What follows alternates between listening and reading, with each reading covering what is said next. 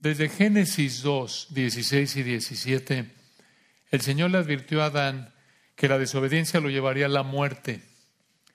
Y al decirle que si comía del árbol de la ciencia del bien y del mal, ciertamente moriría. Y así fue. Aunque Dios, en su gracia soberana, no mató a Adán instantáneamente, físicamente, en el momento que pecó, sí, Adán murió espiritualmente cuando pecó. Y aunque Dios lo salvó mediante la fe únicamente, por gracia únicamente, únicamente en base a los méritos de la simiente de la mujer que vendría en el futuro, años después, Adán murió físicamente debido a que había desobedecido la palabra de Dios. En Romanos 6:23, el Señor reiteró la misma verdad al decir que la paga del pecado es muerte. La desobediencia a la palabra de Dios nos expone a la muerte. Es una verdad que encontramos desde Génesis hasta Apocalipsis. La desobediencia a la palabra de Dios nos expone a la muerte, incluso como cristianos. Escucha, aunque Dios en Cristo nos ha perdonado y ya no vamos a enfrentar la muerte eterna en el infierno, debido al pecado como norma, morimos físicamente. Esto es cuando llega el momento en el que el Señor quiere ya llevarnos a la gloria, pero al pecar como cristianos, aun si solo estamos pecando en nuestra mente, aun si solo estamos imaginando y disfrutando pecar en nuestra mente, nos exponemos a que Dios nos mate como disciplina por nuestro pecado. ¿Por qué? Porque Dios es santo, santo, santo. Quiere que seamos santos como Él es santo. Pecar es como aventarse de un edificio de 10 pisos. Como norma, vas a morir. Lo anormal es que sobrevivas. Y es solo por la gracia de Dios que sobrevivas en una situación como esa. De la misma manera, la norma por pecar es morir. Lo normal es que Dios nos dé lo que merecemos. Eso es lo justo, la muerte por nuestro pecado. Lo anormal es que Dios no nos mate, que Dios en su gracia soberana no nos mate. Eso es lo anormal. Que Dios nos dé lo que no merecemos, vida. Es anormal desde el punto de vista, digamos, de la justicia de Dios, de la santidad de Dios, que Él no nos mate cuando pecamos como disciplina por nuestro pecado, incluso como cristianos. Pero estamos tan acostumbrados a la gracia de Dios que nos olvidamos del temor a Dios. Piénsalo.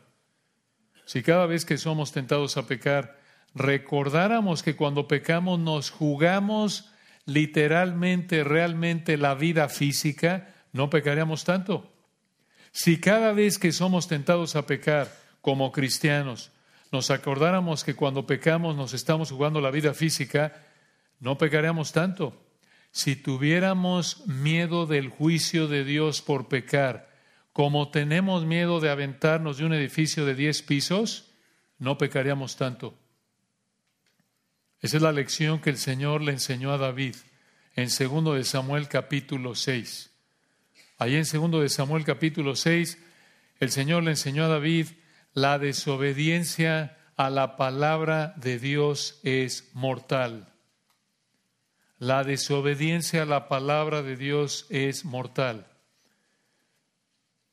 Segundo de Samuel es otro capítulo hermoso de la palabra de Dios, segundo de Samuel capítulo 6. Este es el siguiente capítulo en nuestro estudio de segundo de Samuel. Hay tanto en este capítulo que confesamos que hemos estado pensando, orando, y concluimos que era mejor partirlo en dos partes para aprovechar al máximo lo que el Espíritu Santo dice aquí. Ahora, recordemos que en esta sección de segundo de Samuel, el Espíritu Santo presenta al Señor bendiciendo a David en su reino. Ya David está reinando, disfrutando de la bendición del Señor como rey. Y aquí en 2 de Samuel capítulo 6, el Señor le enseñó a David que debía reconocer al Señor como rey conforme a la palabra del rey, no conforme a lo que David quería. Y vamos a ver qué es lo mismo para nosotros. Esta es la verdad más importante de este capítulo. ¿Cuál? El reconocimiento real de Jesucristo como Señor en nuestras vidas se demuestra en reconocerlo como Él nos manda en su palabra, no como nosotros queremos. Reconocer que Jesús es el Señor en nuestra vida demanda que hagamos todo como Él manda en su palabra, no como nosotros queremos, aun cuando tengamos buenos motivos, aun cuando pensemos que es la mejor manera de honrar al Señor. Esa es la lección que el Señor le enseñó aquí a David. Y aquí en 2 de Samuel capítulo 6 encontramos tres incidentes entre el arca y David que nos enseñan el reconocimiento real. Tres incidentes entre el arca y David que nos enseñan el reconocimiento real. En primer lugar, vemos el arca y castigo en los versículos 1 al 10. En segundo lugar, el arca y bendición, versículos 11 al 15. Y en tercer lugar, el arca y menosprecio, versículos 16 al 23. El arca y castigo, el arca y bendición y el arca y menosprecio. Empecemos con el primero por hoy, el arca y castigo, versículos 1 al 10.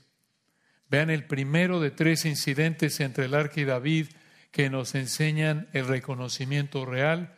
Segundo de Samuel 6, 1 al 10, el arca y castigo.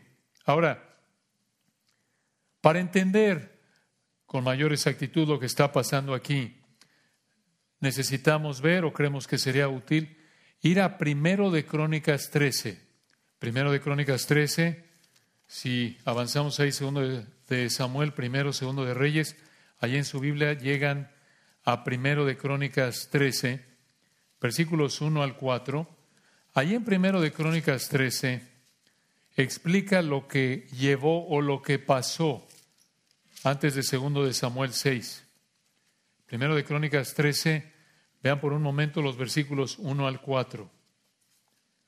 Primero de Crónicas 13. Dice así el versículo 1, primero de Crónicas 13, 1. Entonces David tomó consejo con los capitanes de millares y de centenas y con todos los jefes. Estos eran los capitanes y jefes del ejército de David. Y versículo 2. Y dijo David a toda la asamblea de Israel. Este fue un grupo de israelitas que representaba a todo Israel. Versículo 2. Y dijo David a toda la asamblea de Israel, si os parece bien, vean esto, este es el rey David hablando. Pudo haberlo mandado, pero no lo hizo. Está involucrándolos en esto de manera considerada. Y vean aquí la humildad ejemplar de David. Vean qué hermoso reflejo de Cristo, un ejemplo imitar en su consideración hacia estos hombres y en su sumisión al Señor. Versículo 2. Y dijo David a toda la asamblea de Israel, si os parece bien y si es la voluntad de Jehová nuestro Dios, enviaremos a todas partes por nuestros hermanos que han quedado en todas las tierras de Israel y por los sacerdotes y levitas que están con ellos en sus ciudades y ejidos, para que se reúnan con nosotros. Y versículo 3, escuchen esto, traigamos el arca de nuestro Dios a nosotros, porque desde el tiempo de Saúl no hemos hecho caso de ella. Y en el 4 dijo toda la asamblea que se hiciese así, porque la cosa parecía bien a todo el pueblo. Y aquí, hermanos, volvemos a ver esa diferencia enorme entre Saúl y David que vimos en primero de Samuel. A Saúl no le importaba el arca porque no le importaba adorar a Dios, porque no le importaba someterse a Dios.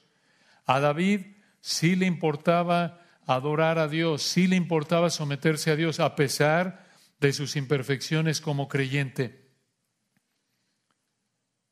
Este es un gran recordatorio de cómo se manifiesta una vida que quiere someterse a Dios a pesar de sus imperfecciones y una vida que quiere rebelarse contra Dios. Este es un indicador de tu condición espiritual.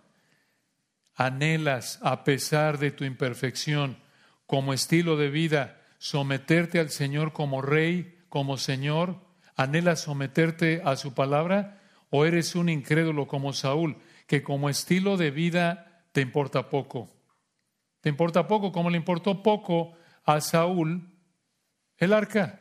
¿Por qué no importó el arca?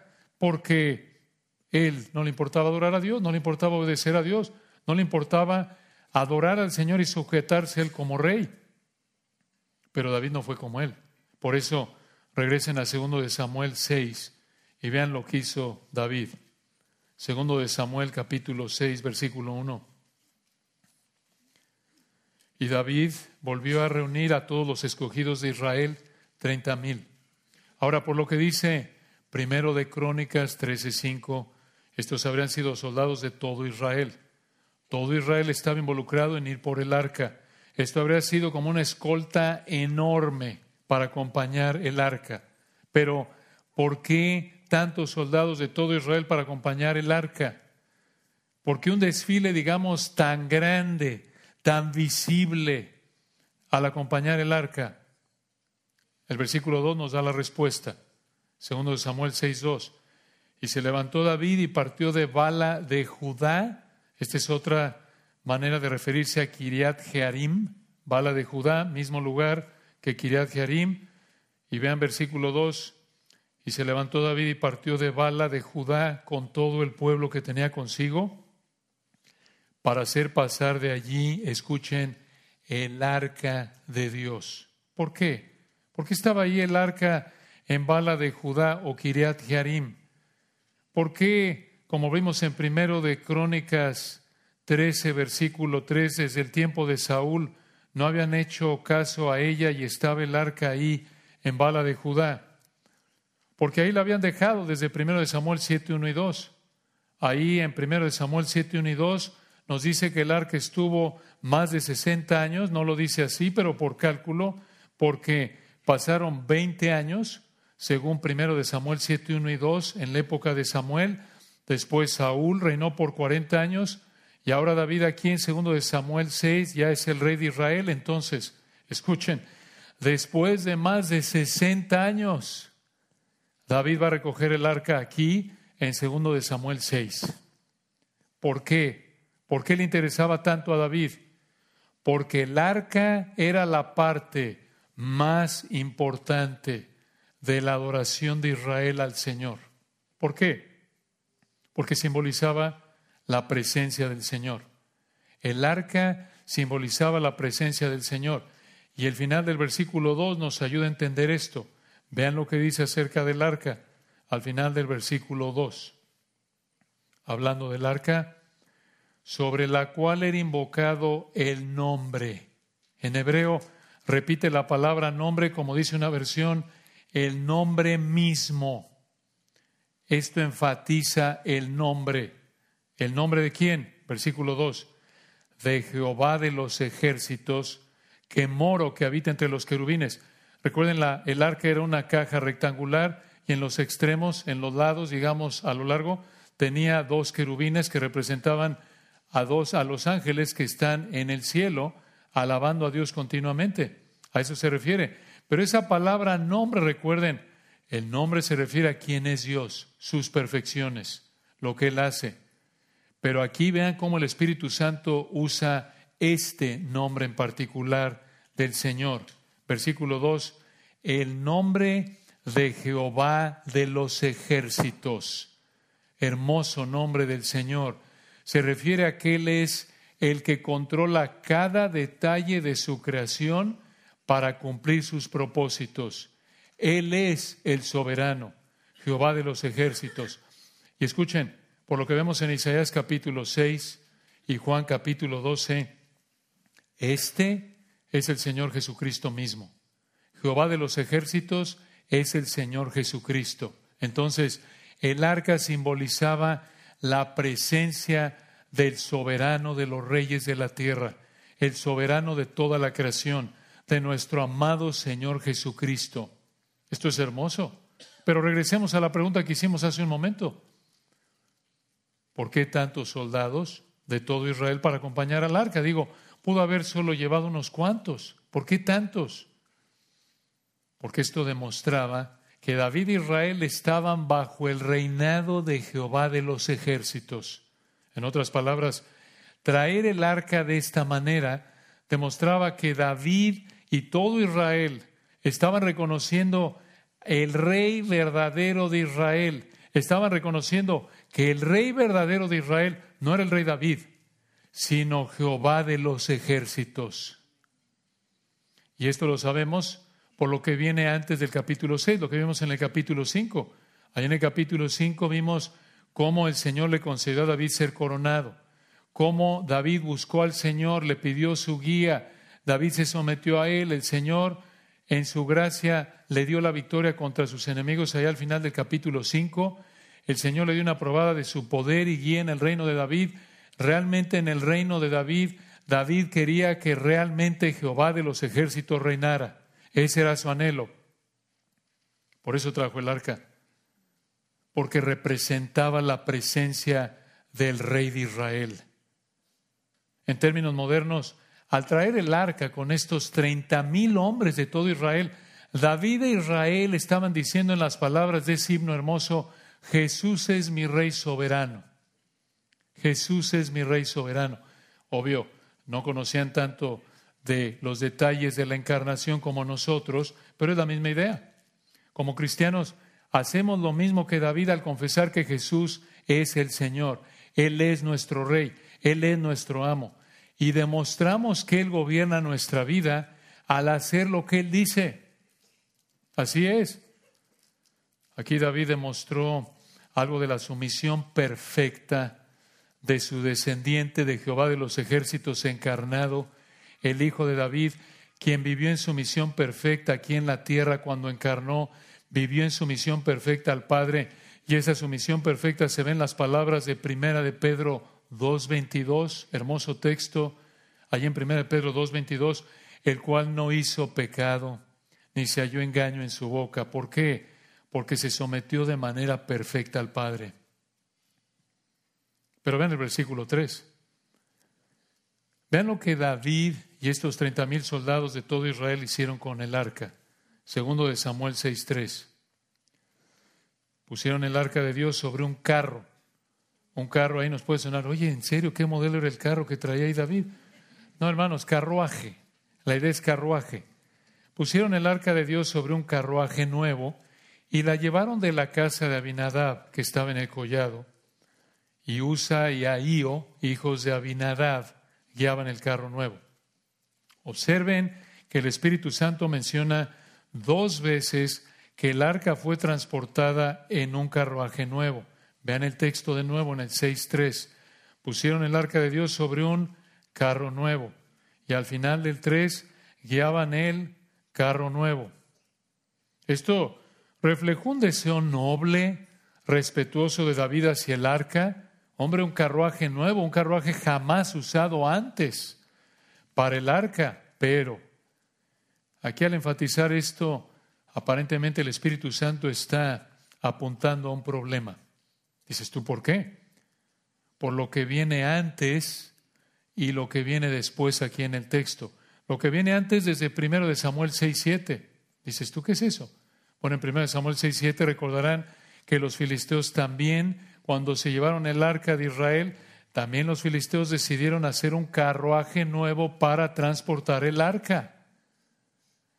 Entonces, transportar el arca igual que los filisteos idólatras paganos, David aquí decidió transportar el arca en un carruaje nuevo, así como los filisteos idólatras lo habían hecho antes. Este es un foco rojo. Este es un foco rojo. De hecho, esto fue un pecado. Esto fue desobediencia a la palabra de Dios. No porque los filisteos hicieron lo mismo, sino porque esto fue un acto de desobediencia a la palabra de Dios. ¿Dónde dice eso? En Números capítulo 4. En Números 4 recordarán que Dios mandó que el arca fuera transportada con las varas que metían en los anillos, en los aros que estaban en las esquinas de abajo, Dios mandó en Números capítulo 4 que el arca solo debía ser transportada cargándose por las varas caminando obviamente hombres adelante y atrás, y únicamente, números 4 continúa, solo los hijos de Coat, los coatitas, parte de la tribu de Leví, y dentro de la tribu de Leví, únicamente los hijos de Coat podían cargar el arca y por las varas. Entonces, esto de transportar el arca aquí en el versículo 3 sobre un carruaje nuevo, aunque en términos humanos se vea muy bien, fue un pecado. Aquí vean cómo, hermanos, una ilustración de cómo desde el punto de vista humano algo se puede ver bien. ¿Qué tiene de malo? Incluso es honorable a nuestro entender desde el punto de vista humano, puramente hablando. Hombre, qué mejor manera de honrar el arca, qué respetuoso carruaje nuevo. Y el hecho de que los filisteos hicieron lo mismo nos recuerda que esta es la manera natural, mundana en la que piensa el ser humano. Decide tratar a Dios a su entender, no preguntar cómo quiere Dios que lo trate de acuerdo a lo que Él ha revelado en su palabra. Aquí David aparentemente no lo consideró, fue evidente que no lo consideró, se le olvidó probablemente, pero fuera cual fuera la razón, aunque sus motivos fueron buenos, pecó. Aquí pecó David. Y vean por favor que en este punto Dios les mostró gracia a estos treinta mil israelitas junto con David, junto con versículo 3, Usa y Ahío. Dios les mostró gracia a estos israelitas porque no los mató al haber colocado el arca sobre este carro nuevo. Fue un pecado lo que hicieron aquí. Y aparentemente no fueron coatitas los que pusieron el arca sobre el carro. Si ese hubiera sido el caso, esto indicaría otra muestra de gracia del Señor al no haberlos matado. Pero esto de transportar el arca de una manera que violaba lo que el Señor mandó, allí números cuatro, apunta que se metieron en una situación de alto riesgo por exponerse al juicio de Dios debido a su pecado. Miren, hermanos, cada vez que violamos las escrituras, no importa qué tan minúscula nos parezca la violación, no importa qué tan insignificante a nuestros ojos, así como en el caso del arca, pudo haber pensado uno de ellos, hombre, pues ¿cuál es el problema? Hombre? Pues, es un carruaje nuevo, no le estamos pisando, manchando. Cada vez que desobedecemos la palabra de Dios, aunque a nuestros ojos no nos parezca grave, nos exponemos al peligro de que el Señor nos discipline. Y el hecho de que el Señor no nos juzgue en el momento exacto en el que pecamos es una muestra de su gracia, no de su aprobación hacia nuestro pecado. Jamás creas la mentira de que, hombre, Dios prohíbe que haga esto y lo hago y no pasó nada, no me enfermé, no morí. Seguramente no es tan serio como dice la palabra de Dios. Oh, el Señor es tan bueno. No es tan serio. Me está bendiciendo el Señor, no está tan mal. Esa es una manera de pensar equivocada, pecaminosa. Por eso debemos huir de la tentación, arrepentirnos por la desobediencia en cuanto nos damos cuenta de que estamos pecando. Entonces, versículo 4, Israel aquí, es muy importante que entendamos esto, Israel aquí, en el versículo 3, ya estaba pecando por transportar el arca de manera desobediente. Dios aquí ya en el versículo 3 les mostró gracia al no matarlos, al no matar a David como el responsable primordial que era el rey, a Ahío, a Usa y a los treinta mil que estaban ahí apoyando esto. Israel estaba ya pecando, versículo 3, por transportar el arca de manera desobediente. Y vean lo que pasó, versículo 4, segundo de Samuel 6, 4. Y cuando lo llevaban de la casa de Abinadab, que estaba en el collado con el arca de Dios, ahí iba delante del arca. En el 5, David y toda la casa de Israel danzaban delante de Jehová con toda clase de instrumentos de madera de haya, con arpas, salterios, panderos, flautas y címbalos. Esto era un fiestón. Esto era un pachangón ahí. Ahora, hermanos, recuerden que aquí habían 30 mil soldados y encima de esto todo Israel está celebrando aparentemente conforme el arca pasaba. Esto indica aquí en el versículo 5 que hasta este punto no están por lo menos conscientes del pecado que acaban de cometer en el, en el versículo 3, en el 4, no están alabando a Dios por su gracia porque no los mató por haber pecado, violando números 4 al no haber transportado únicamente cuatitas el arca con varas. No están conscientes, pero están mal. Eso no quita que están mal. Y es importante, es vital entender esto para entender el juicio de Dios que viene aquí en unos versículos. Observen ahí en el versículo 5 que danzaban con varios instrumentos. Algunos toman este versículo y dicen, ahí está, ¿por qué no bailamos cuando alabamos al Señor? ¿Por qué no? Si lo dice ahí segundo de Samuel 5. ¿Por qué no? Bueno, por lo menos por dos razones. En primer lugar, este es un texto narrativo un texto narrativo. Simplemente está describiendo un acontecimiento histórico, algo que pasó. Es narrativo, no prescriptivo, es descriptivo, no te manda que hagas esto. Esto era parte de la costumbre en esa época, en el Antiguo Testamento, en Israel. Se acostumbraba danzar, tocar panderos, otros instrumentos en ocasiones como esta de celebración. Por ejemplo, cuando celebraban la victoria sobre enemigos, en jueces capítulo 11, primero de Samuel 18, Jeremías 31, en otras celebraciones, como en el Salmo 68, 25, también los hombres lo hacían como lo vemos aquí, Génesis 31 también, primero de Samuel 10. Entonces, ¿por qué no bailamos como ellos cuando alabamos al Señor? Dos razones, por lo menos. En primer lugar, porque esto es descriptivo. No nos está mandando a hacer esto. Esta fue la manera en la que estos hombres expresaron su alabanza a Dios de una manera apropiada para esa cultura.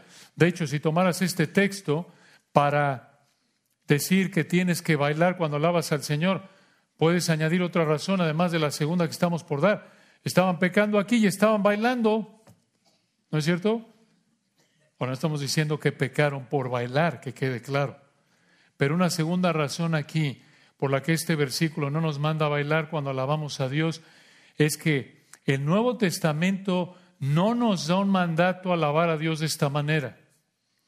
El Nuevo Testamento no nos da mandato alguno para alabar a Dios bailando. De hecho, en ningún lugar del Nuevo Testamento se menciona o se manda que bailemos en la alabanza.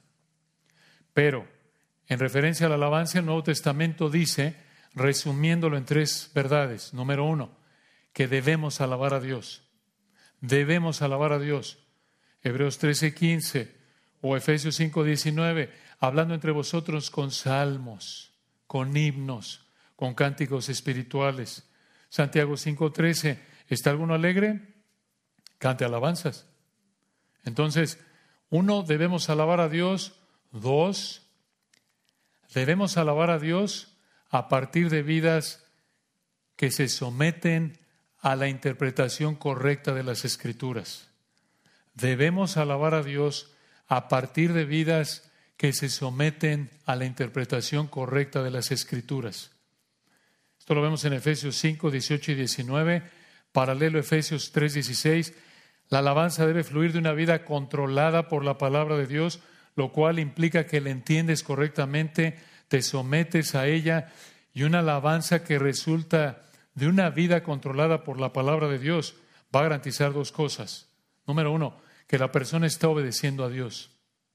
Que la persona está obedeciendo a Dios. Y número dos, escucha, que el contenido de la alabanza es bíblico y está enfocado en Dios, no en el hombre. Que el contenido de la alabanza es bíblico y está enfocado en Dios, no en el hombre. Esta es la misma idea de Juan 4, 23 y 24, ¿recuerdan? Adorar a Dios en espíritu y en verdad es que, como alguien dijo, con la actitud correcta, basados en la palabra de Dios, centrados en Cristo. Entonces, en resumen, el Nuevo Testamento enseña que para alabar a Dios, número uno, debemos alabarlo. Dos, debemos alabarlo como resultado de que estamos entendiendo y obedeciendo correctamente la palabra de Dios. Eso es andar en el Espíritu. Y número tres, escuchen, debemos alabar a Dios sin llamar la atención a nosotros mismos. Esto es, debemos alabar a Dios sin la intención, sin el motivo, sin el objetivo de llamar la atención a nosotros mismos. Eso es Mateo 6.1.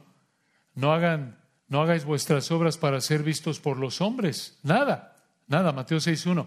No hacer nada con la intención, con el motivo de llamar la atención a nosotros mismos. Entonces, la expresión externa de la alabanza va a variar de cultura a cultura, no es algo normativo. Lo que es normativo es que cualquier expresión externa de alabanza a Dios debe ser el resultado de una vida obediente a Dios.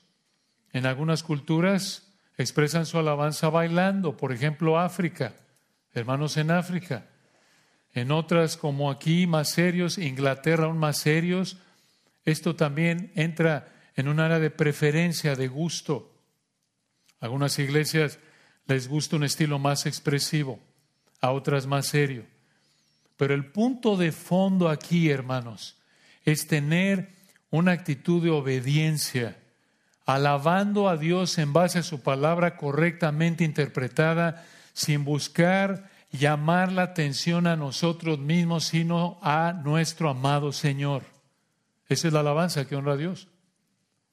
Entonces, esto de bailar aquí en el versículo 5, en un momento de celebración, prácticamente están alabando a Dios por el gozo de que tienen ahí el arca con ellos.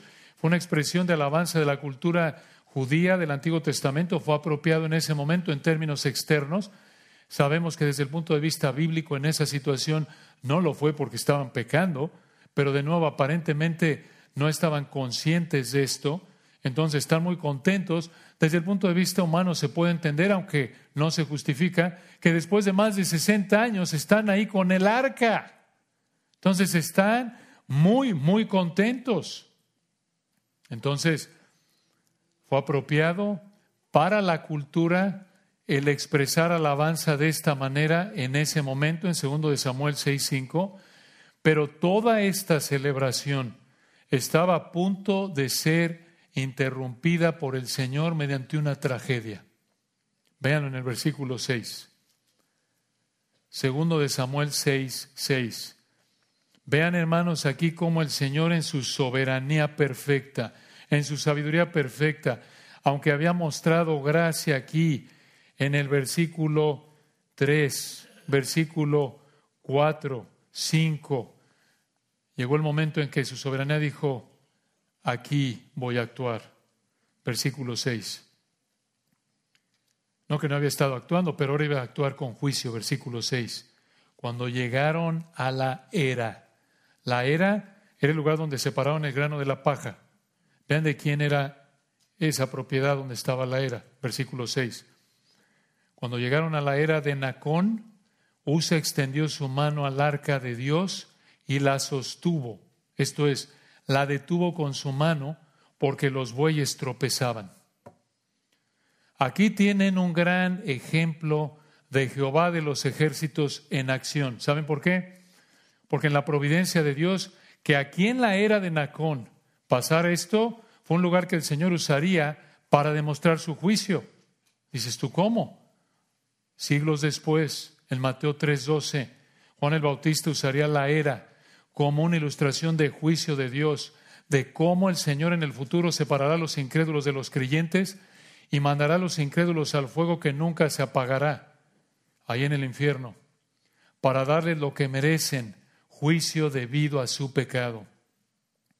Entonces, los israelitas que habrían conocido el Antiguo Testamento y oyeron la predicación de Juan en Mateo 3, habrían dicho, ah, la era, ah, fue en una era donde el Señor mató a Usa por su pecado. Era. Esta es una advertencia para ti. Si no te has arrepentido y creído en el Señor Jesucristo para salvación, porque si el Señor te quita la vida en esa condición de esclavitud al pecado y de amor al pecado en el que te deleitas, vas a terminar en fuego que nunca se apagará después de morir recibiendo lo que Dios te debe, que es juicio eterno en el infierno. Vean de nuevo el versículo 6. Segundo de Samuel 6, 6. Cuando llegaron a la era de Nacón, Usa extendió su mano al arca de Dios y la sostuvo porque los bueyes tropezaban. Versículo 7. Y el furor de Jehová se encendió contra Usa y lo hirió allí Dios, esto es, lo mató allí Dios por aquella temeridad o en el hebreo irreverencia. Lo que hizo Usa aquí fue irreverente. Y versículo 7, vean que debido a lo que Dios hizo, Usa tocó el arca, versículo 6, vean la secuencia, tocó el arca, versículo 6, versículo 7, el furor de Jehová se encendió contra Usa y le hirió allí por aquella temeridad, aquella irreverencia, ese acto irreverente de haber tocado el arca, y versículo 7 al final, y cayó allí muerto junto al arca de Dios. ¿Por qué hizo esto el Señor? Digo, Usa seguramente tuvo buenos motivos, así como David seguramente tuvo buenos motivos para construir ese carruaje nuevo. Usa solo quiso proteger el arca y evitar que se cayera. ¿Por qué mató el Señor a Usa si Usa estaba tratando de proteger el arca? Porque Usa no podía tocar el arca. Usa no podía tocar el arca. Recuerden, Números capítulo 4. Ahí el Señor mandó que nadie más que los cuatitas podían cargar el arca. Y al cargarla, tenían que cargarla de las varas que estaban metidas a los lados del arca.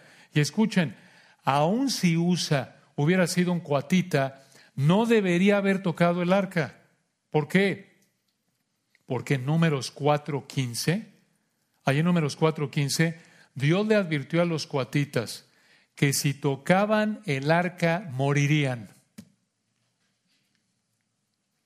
Si tocaban el arca moriría. Entonces escuchen, no debe sorprendernos que el Señor matara a Usa. No es que el Señor fue cruel o exagerado, jamás. El Señor aquí simplemente actuó de manera coherente con su palabra. Él simplemente hizo lo que dijo. Él fue fiel a su palabra como siempre. A veces olvidamos que el Señor siempre actúa en fidelidad total a sus perfecciones y a su palabra, pero no lo olvidemos. Cada detalle de lo que sucede a nuestro alrededor es simplemente el resultado de que el Señor actúa en fidelidad total a sus perfecciones y a su palabra. Todo. Hombre, ¿cómo el Señor le quitó la salud, el trabajo, la vida a mi hijo que ahí la llevaba, no se había arrepentido, pero estaba viniendo a la iglesia? ¿Qué pasó? ¿Por qué? ¡Qué sorpresa! Hermanos, escuchen, la sorpresa no es que el Señor mató a Usa. La sorpresa es que solo mató a Usa. La sorpresa es que no mató a David y a los treinta mil hombres que estuvieron aquí. A veces nos sorprende que Dios le dé a alguien lo que merece por su pecado, pero estamos equivocados. ¿Cómo usa? Eso no es lo sorprendente. Lo sorprendente es que Dios no nos mate en disciplina cuando pecamos. Eso es gracia soberana. Que Dios, a su discreción unilateral, independiente de cualquier factor externo a Él, decida darnos bendición cuando Él quiere sin que lo merezcamos. Eso es gracia sobre gracia. Debemos vivir sorprendidos que Dios no nos mate cuando pecamos. Eso es sorprendente, eso es gracia. De nuevo, incluso como cristianos, porque incluso como cristianos, de hecho, somos más responsables porque tenemos la palabra y tenemos al Espíritu Santo, y aún así pecamos. ¿Saben qué merecemos? Que Dios nos discipline a través de matarnos y llevarnos al cielo. No que merecemos el cielo, pero por estar en Cristo ninguna condenación hay. Esto es para recordar que el Señor es santo, santo, santo. Su palabra es santa, perfecta. Él escucha, no es que es santo con los incrédulos y los manda al infierno y contigo no es santo el creyente, porque ya estás en Cristo. No, no, no.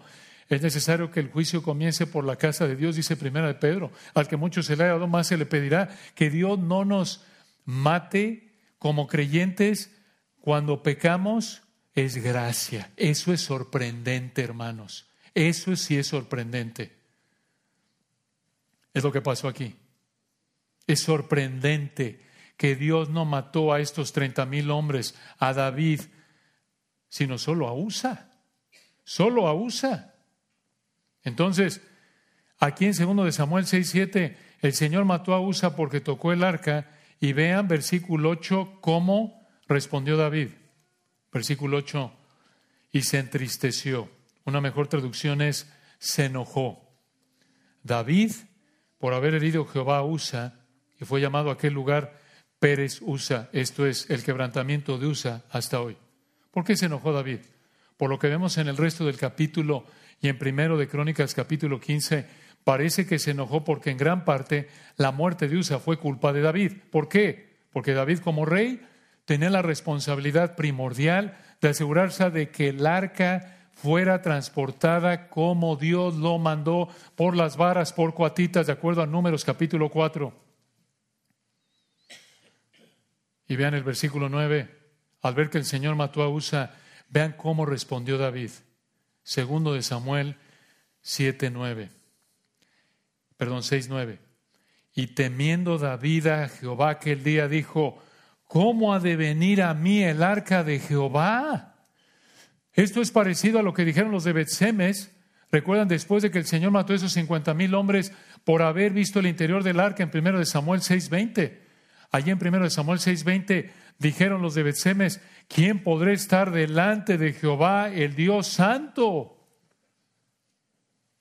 Entonces, la idea del versículo 9 es que David dijo, ¿cómo voy a traer el arca cuando es tan peligroso hacerlo?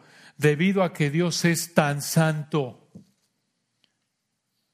David aquí entendió correctamente que transportar el arca del santo de Israel podía costarle la vida a más gente.